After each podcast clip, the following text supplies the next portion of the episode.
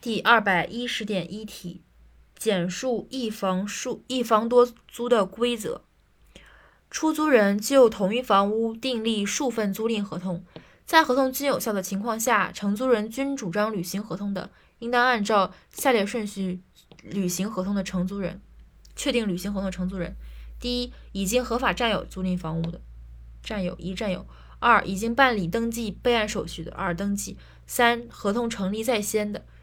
成立时间，不得取不能取得租赁房屋的承租人有权依据法律请求解除合同赔偿损失。所以它的顺序是一占有，二登记，三合同成立时间。